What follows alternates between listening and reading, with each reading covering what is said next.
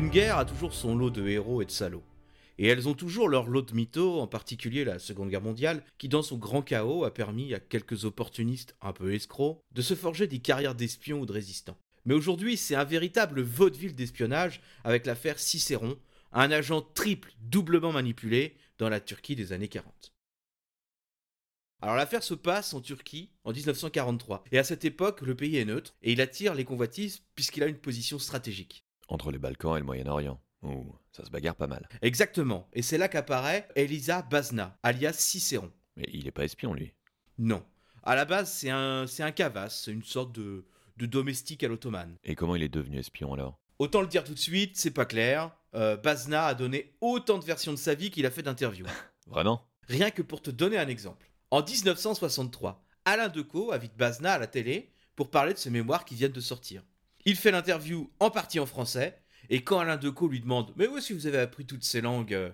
Euh, Bazna répond simplement J'ai travaillé. Quand on est cavas, ça doit être utile de parler plusieurs langues. Bah oui, sauf que dans ses mémoires, il explique qu'il a appris le français alors qu'il était en prison à Marseille, après le vol d'une moto.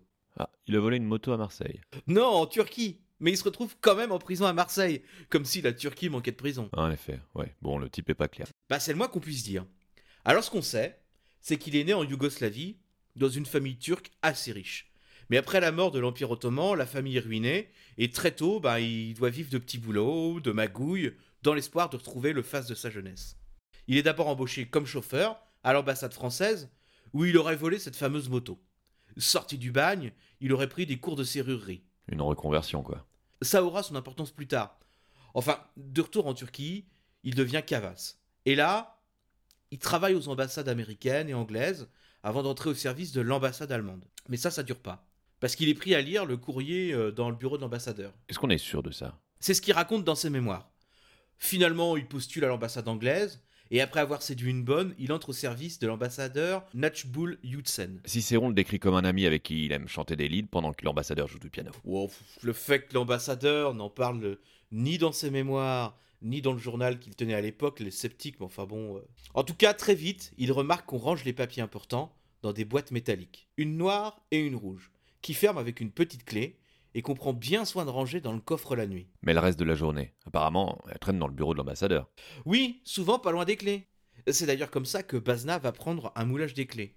Là encore, Bazna n'est pas clair. Il dit qu'il n'avait pas pensé à trahir, et pourtant il a de la cire dans sa poche pour faire un moulage. Ça fait un peu euh, fabriqué euh, comme récit. Disons que ça tombe bien.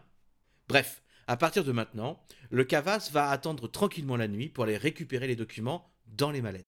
La nuit, elles sont dans le coffre. Oui, mais dans la réalité, le coffre est très ordinaire.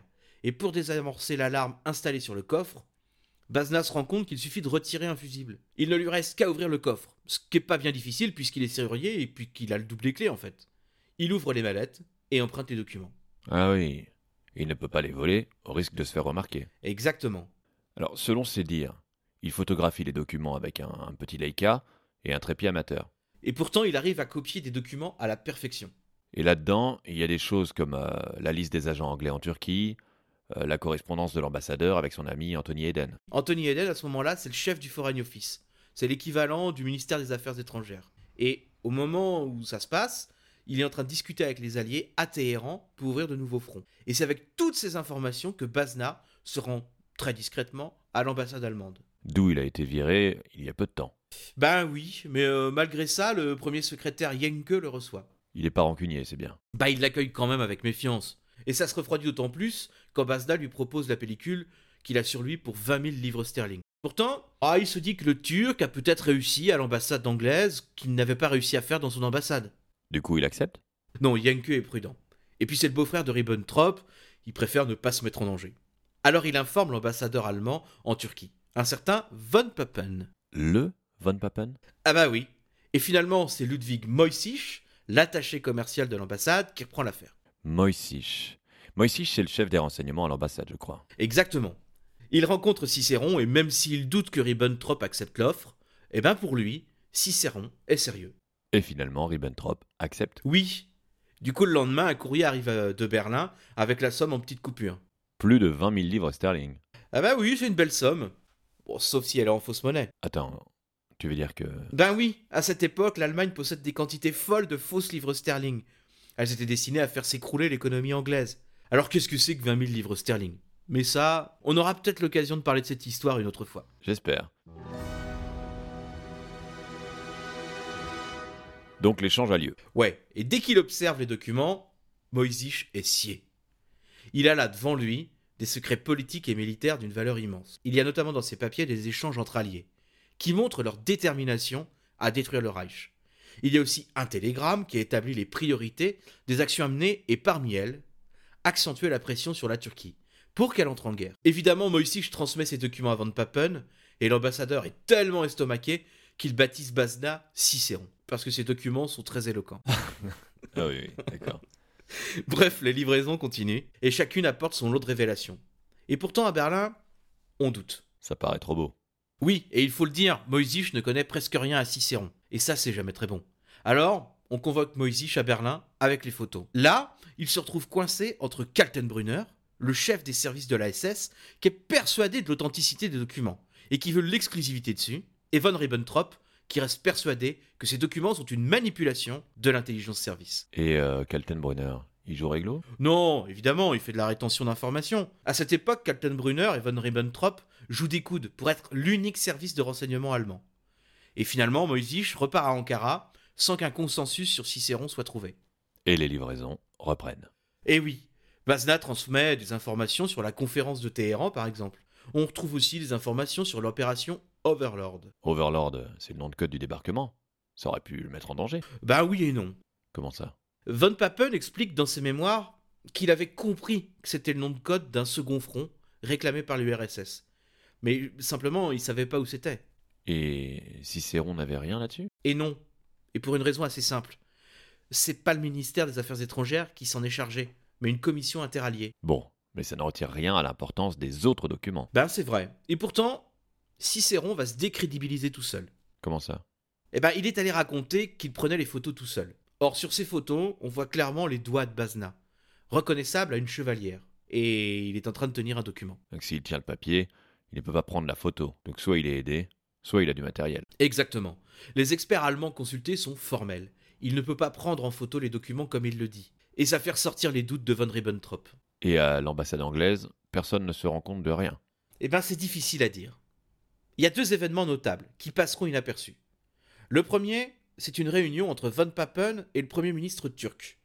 Pendant l'entrevue, Von Papen se vante de connaître les échanges qu'ont eu l'ambassadeur anglais et le ministre turc. C'est pas très malin ça. Non, en effet. Et du coup, le ministre turc a tôt fait d'aller répéter la chose à l'ambassadeur anglais. Donc les Anglais se retrouvent au courant. Oui, à l'ambassade allemande, on comprend vite qu'on a fait une bourde quand on reçoit la copie d'un message anglais évoquant une fuite. Les Anglais au courant, ça va rebattre les cartes, non? Eh ben, pas vraiment. On fait venir des experts du contre-espionnage. Ces hommes tentent de piéger Bazna en le faisant parler allemand, mais il esquive. Et sentant le vent tourner, Bazna se contente de démissionner. Et on en reste là? Eh oui.